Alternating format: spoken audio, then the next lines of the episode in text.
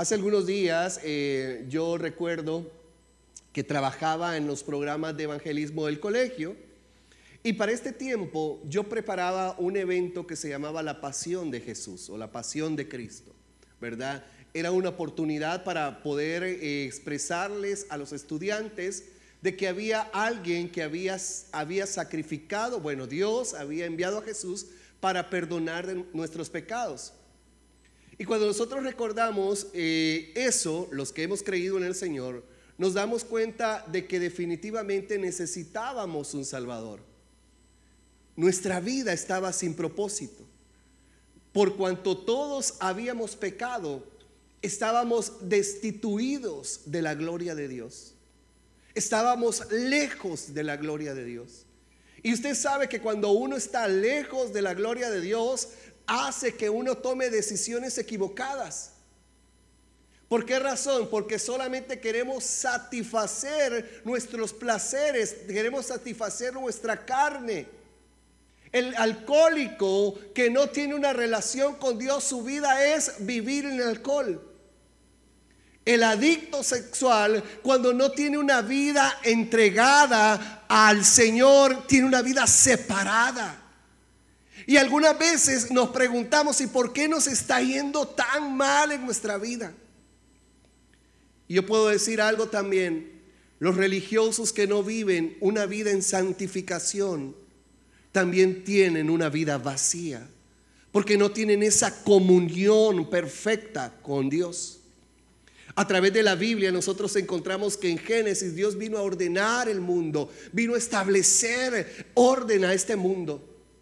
Y también dice la Biblia en Génesis que vino a, a establecer al hombre como administrador de su creación. O sea que cuando yo cuento esta historia a los niños les digo, o sea que Dios pudo seguir siendo el administrador de la gente que estaba aquí, pero Dios delegó autoridad en el hombre. Y son de las cosas que nosotros no consideramos muchas veces.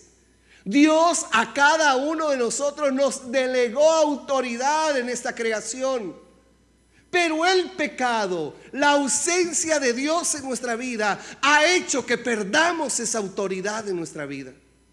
Ha hecho que perdamos la autoridad de nuestro matrimonio. Y cuando yo hablo del matrimonio no me refiero a que los hombres somos los mandamás. No, el Espíritu Santo debe de ser el que ordena la vida en nuestro matrimonio. Pero cuando nosotros estamos lejos de Dios, eso hace que perdamos el propósito de Dios para nuestra vida. Doctor Sánchez, qué bueno verlo. Usted sabe que le amo mucho.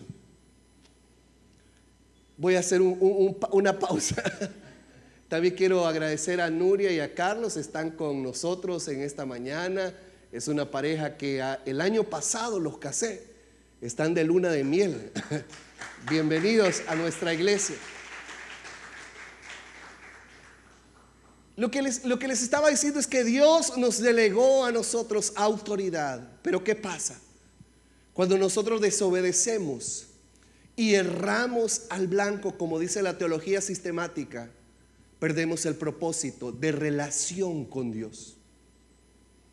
Cuando vemos los primeros capítulos de Génesis, vemos que Dios le entrega autoridad, vemos, vemos esa, esa capacidad de Adán de ponerle nombres a los animales, pero también vemos esa necesidad del hombre de tener a alguien a la par. Y es cuando Dios dice, le haré ayuda idónea. O sea que el tema de matrimonio, hermano, no es algo inventado por los hombres.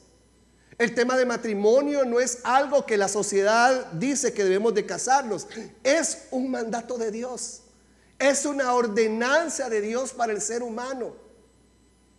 Y esa, ese matrimonio tiene que estar bajo la cobertura de Dios y bajo los principios de Dios para que puedan ser prosperados en sus vidas. Pero lamentablemente nuestro ego, nuestra insatisfacción nos hace tomar decisiones equivocadas. Y usted me podrá decir, ay pastor, quizás se ha equivocado conmigo porque yo he tratado de tomar las mejores decisiones. Pero evaluemos nuestra vida. Evaluemos nuestra vida espiritual. Y muchos de nosotros necesitamos volver nuestra mirada al Señor. Yo no sé qué pasó con Eva. Teológicamente podría explicar lo que pasó con Eva, pero lo que yo puedo decir es que ella se dejó inclinar por el oído, se dejó inclinar por el interés hacia, hacia llenar su nivel de egocentrismo. Y dice la Biblia que Eva y Adán, o Adán y Eva, porque algunas veces se molestan las mujeres en decir, eh, pero voy a decir, eh, Adán y Eva pecaron. Y eso trajo consigo la separación. En Génesis 3:24 vemos eh, ese, momento tan difícil de lo que pasó. Dice la Biblia, luego de expulsarlos, puso al oriente del jardín del Edén a los querubines y una espada ardiente que se movía por todos lados para custodiar el camino que llevaba al árbol de la vida. Me, gusta esa idea de Dios, ese deseo de seguir protegiendo al hombre. Pero quiero decirles algo, algo que yo he comprobado en mi vida, es que Dios va a buscar la manera, va a buscar la manera que tú llegues de nuevo a tener esa relación con Él. Dice la Biblia que ellos estaban separados, el pecado los había separado. Déjeme decirles, perdimos comunión con Dios producto de nuestros pecados. Perdemos comunión con Dios cuando nosotros pecamos. Y eso es lo que había, es lo que había enfrentado Adán y Eva. Habían perdido esa comunión con Dios. Y cuando nosotros pensamos eso, eso le hace que lo saque del jardín de la comunión y es expulsado sin posibilidad de retorno. Ese jardín de comunión que quizás tuvimos aún cuando no habíamos pecado. Ese jardín de comunicación que teníamos constantemente con nuestro devocional diario y muchos hemos abandonado eso, ese jardín de comunicación que teníamos nosotros cuando definitivamente nos conectábamos con el Creador. Y eso muchas veces nos ha llevado a la muerte y a la separación y eso es lo que experimentaba Adán y Eva. Ellos estaban separados de Dios. Estaban separados de Dios. Por eso necesitábamos un Salvador. Necesitábamos a Jesús. Necesitábamos a Jesús. Y esa generación, mi generación, nuestra generación, necesita conocer a Jesús. Y nos han enseñado solamente el Jesús, ese Jesús carpintero ese Jesús que nació de María eh, por obra del Espíritu Santo. Ese Jesús que fue educado por José, que era un carpintero, y por ser el hijo del carpintero, le otorgó la herencia de que fuera carpintero.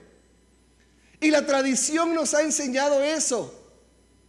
Pero yo quiero decirle algo, desde el punto de vista teológico, hay un mediador entre Dios y los seres humanos y ese es Jesús. Ese es Jesús. Y hoy quiero hablarles acerca de los tres oficios de Jesús al venir a la tierra.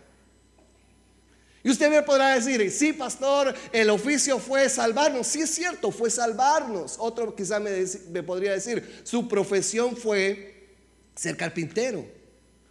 Los oficios, usted tiene un oficio, un oficio que hace aquí en la tierra. Algunos son abogados, otros son doctores, otros son eh, arquitectos, otros son excelentes comerciantes. Ese es su oficio. Pero ¿cuál es su propósito de estar aquí en la tierra?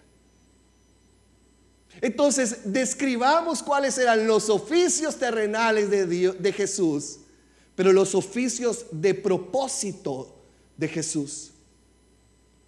Sin embargo, dice la Biblia que en el, Antiguo Testamento, en el Antiguo Testamento habían tres tipos de, mediadores seleccionados por Dios para la tarea específica. Y quiero decirles algo.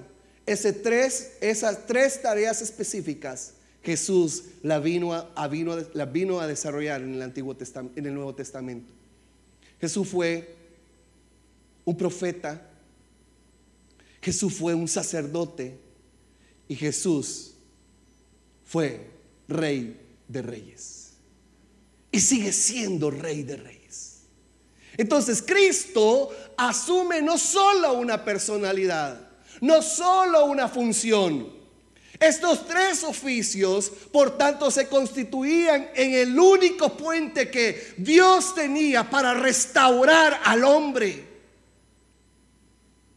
Entonces, necesitábamos, nos surgía un profeta, urgía la sabiduría de Dios. Pero también necesitábamos un sacerdote. Urgíamos de la misericordia de Dios. Pero Jesús se presentó también como rey, porque urgíamos el gobierno y la autoridad de Dios. Entonces en esta mañana permítame hablarle acerca de los tres oficios que yo encuentro en la Biblia que Jesús vino a establecer en esta tierra. Aparte de ser nuestro Salvador. Cristo, nuestro profeta. Cuando nosotros definimos la palabra profeta, encontramos que es el que comunica el carácter, la voluntad y el propósito de Dios. Ese es un profeta. El que comunica el carácter de Dios, el que comunica la voluntad de Dios y el propósito de Dios. Eso se constituye como un profeta. Entonces, cuando nosotros vemos la característica principal es que es, comunicar el carácter de Cristo. Los profetas que no están comunicando el carácter de Cristo quedan desplazados de llamarse profetas. Entonces, el profeta era principalmente un vocero, un agente de revelación por medio del cual Dios hablaba a su pueblo. Y cuando nosotros vemos en el, Nuevo Testamento, encontramos a un profeta que está eh, eh, eh, enseñando la revelación de Dios para que su pueblo se acerque a Dios. Existía muchas veces una lucha entre los profetas de Dios y los profetas falsos. Jesús, como profeta, no solo proclamaba la palabra de Dios. Y quiero que observen eso. Jesús como profeta no solo proclamaba la palabra de Dios, sino que Él es y era la palabra de Dios. Él era la palabra de Dios. Era Dios encarnado. Y mientras usted va a los, a los, eh, a los evangelios o en, la Biblia, los profetas decían, así dice el Señor. ¿Se recuerdan? Vamos, vemos a Oseas, a esos profetas y dice, así dice el Señor. Mientras Jesús decía, oyeron que fue dicho oyeron que fue dicho. Pero yo les digo, dice la Biblia, yo les digo, ¿qué autoridad es esta? Era la autoridad de Dios.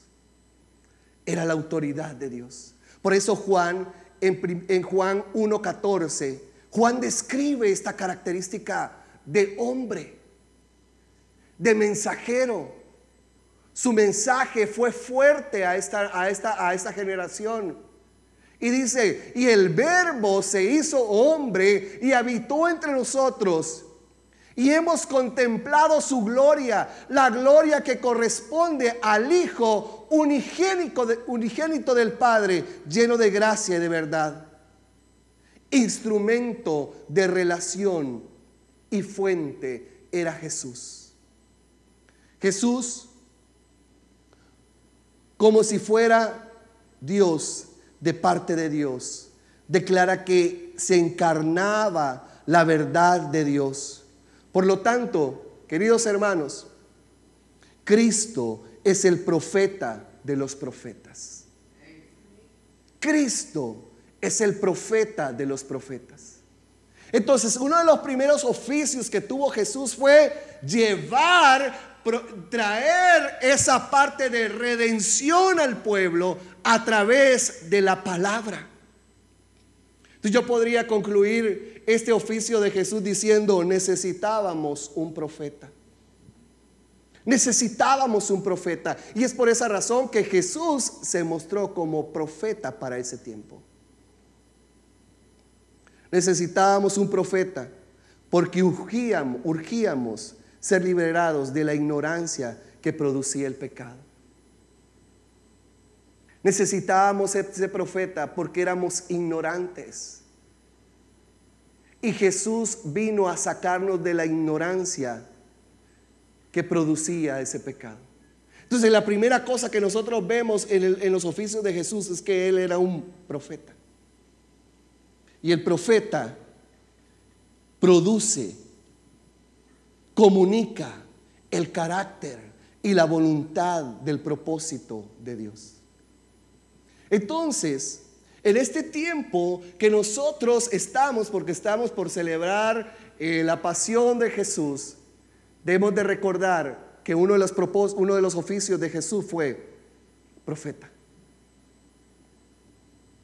El segundo oficio que vemos a través de la palabra es que Jesús fue nuestro sacerdote. El sacerdote se describe como alguien que intercedía por las personas delante de Dios. Nosotros necesitábamos un intercesor. ¿Por qué razón? Porque nuestra vida estaba separada el pecado nos había separado de Dios. Entonces necesitábamos un sacerdote. Y como dice el, concepto de sacerdote que yo encontré eh, en un eh, compendio bíblico, dice que es alguien que intercede por las personas delante de Dios. En Hebreos 5:5 encontramos ahí quién asumió la autoridad de sacerdote. Tampoco, dice, dice Hebreos 5:5, tampoco Cristo se glorificó a sí mismo haciéndose sumo sacerdote, sino que Dios le dijo, tú eres mi hijo, hoy mismo te he entregado. Y en otro pasaje dice, tú eres sacerdote para siempre, según el orden de Melquisedec. A diferencia del Antiguo Testamento, Jesús no tuvo que hacer ningún sacrificio por sus pecados. No tuvo que hacer ningún sacrificio por sus pecados. Y quiero que quede bien claro esto en su vida. Él se sacrificó. El sacrificio que ofreció fue a sí mismo y una sola vez. Él se sacrificó por nuestros pecados. Él llevó nuestros pecados. Y hace algunos años, hace algunos meses yo prediqué, es cierto, nuestra libertad fue gratuita, pero hubo una inversión de sangre. Alguien pagó por nosotros. Por esa razón no debemos de jugar con nuestra santidad. No debemos de jugar con nuestra libertad. Debemos de atesorarla hoy. Pastor Pablo estaba dando un mensaje poderosísimo hoy en la mañana y estaba hablando de esa necesidad de vivir una vida en santidad. Reconociendo que nosotros no hemos sido hechos para vivir en pecado. Dios, después de que recibimos a Jesús como nuestro Salvador, la palabra viene en nuestra vida y la palabra produce transformación en nuestra vida. No hemos sido llamados a pecar. ¿Por qué razón? Porque este sacerdote vino a interceder por nuestros pecados y él vino y se sacrificó por nuestros pecados. Cristo es el sujeto y el objeto de nuestra redención. Nuestra redención. Y algo bien interesante, que en el Antiguo Testamento había una cortina que separaba el lugar santísimo de los hombres. Y en Lucas 23, 45 dice, y la cortina del santuario del templo se rasgó en dos. Los sacerdotes se encargaban de presentar los pecados del pueblo delante de Dios. Y cuando vino este sacerdote, Jesús como sacerdote, lo que vino a hacer es básicamente ser nuestro intercesor directo. Y observen algo, la cortina separaba el lugar santo, pero ahora ese simbolismo, esa forma, es que usted a través de Jesús puede presentar sus faltas. Puede llegar delante de Dios, puede llegar al trono de misericordia. Entonces cuando vemos a Jesús como sacerdote, encontramos que lo encontramos como intercesor de nuestros pecados. ¿Por qué quise hablarles acerca de esto? Porque nosotros necesitábamos ver que Jesús se presentó también, aparte de ser, aparte de ser profeta, se presentó como sacerdote. ¿Por qué razón? Porque necesitábamos un sacerdote para ser liberados de la culpa del pecado. Necesitábamos un sacerdote Necesitábamos a Jesús como sacerdote para ser liberados de la culpa del pecado. El sacerdote que presentó sus pecados, pero no presentó su sacrificio. Él se presentó como sacrificio. Tercera cosa, Cristo, nuestro rey. Cristo como rey, Jesús como rey. Número uno, ¿cuál, fue ¿cuál es el primer oficio? Profeta. Segundo, sacerdote. Y el tercero es Cristo como rey. Hebreos 1.13 dice, el Hijo es el resplandor de la gloria de Dios. El Hijo es el resplandor de la gloria de Dios, la imagen de lo que en Él es y en el que sostienen todas las cosas con su palabra poderosa.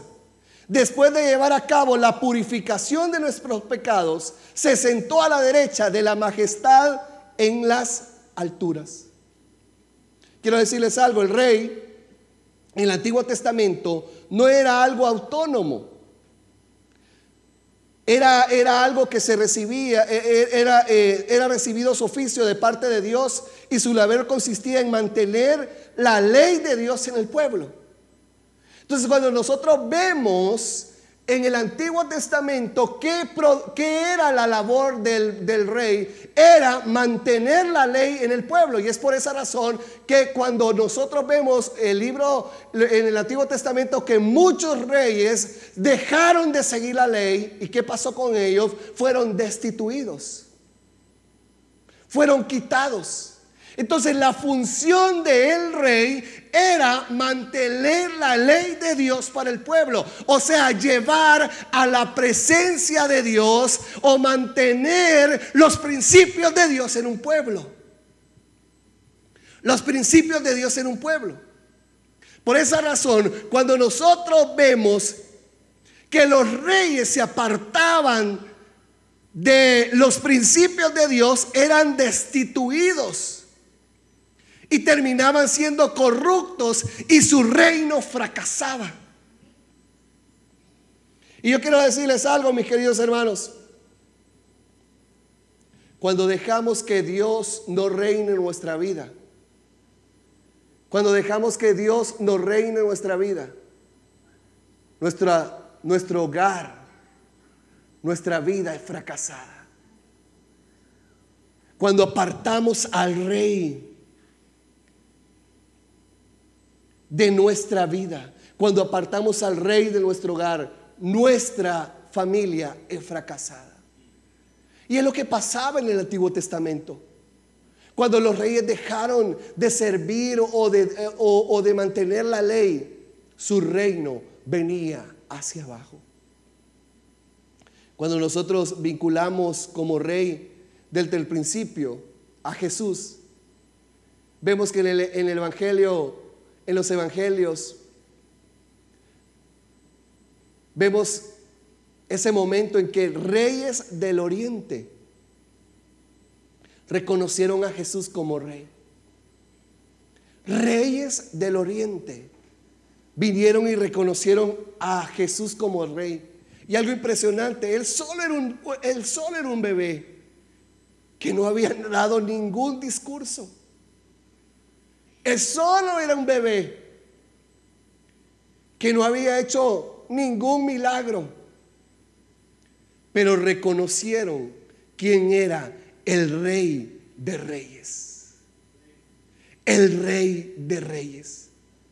Entonces lo que dice Mateo 28, 18 al 20 dice, que a este rey de reyes se le ha dado toda autoridad en el cielo y en la tierra. Por tanto, vayan y hagan discípulos a todas las naciones, bautizándolos en el nombre del Padre, del Hijo, del Espíritu Santo, enseñándoles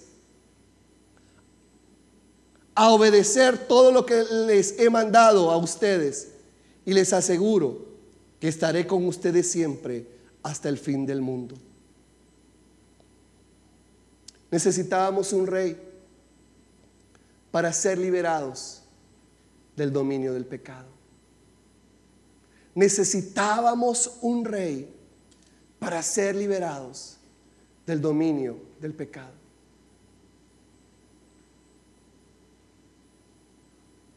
Esta mañana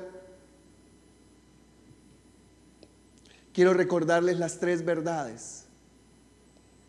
Que necesitábamos un profeta porque ungíamos ser liberados de la ignorancia que produce el pecado. Necesitábamos un sacerdote para ser liberados de la culpa del pecado. Pero también necesitábamos un rey para ser liberados del dominio del pecado. Como dice Hebreos 10, 14. Porque solo, porque con un solo sacrificio ha hecho perfecto para siempre a los que están sacrificados. Jesús, necesitábamos a Jesús para ser libres de nuestros pecados. Queridos hermanos, cuando vemos el ministerio de Jesús,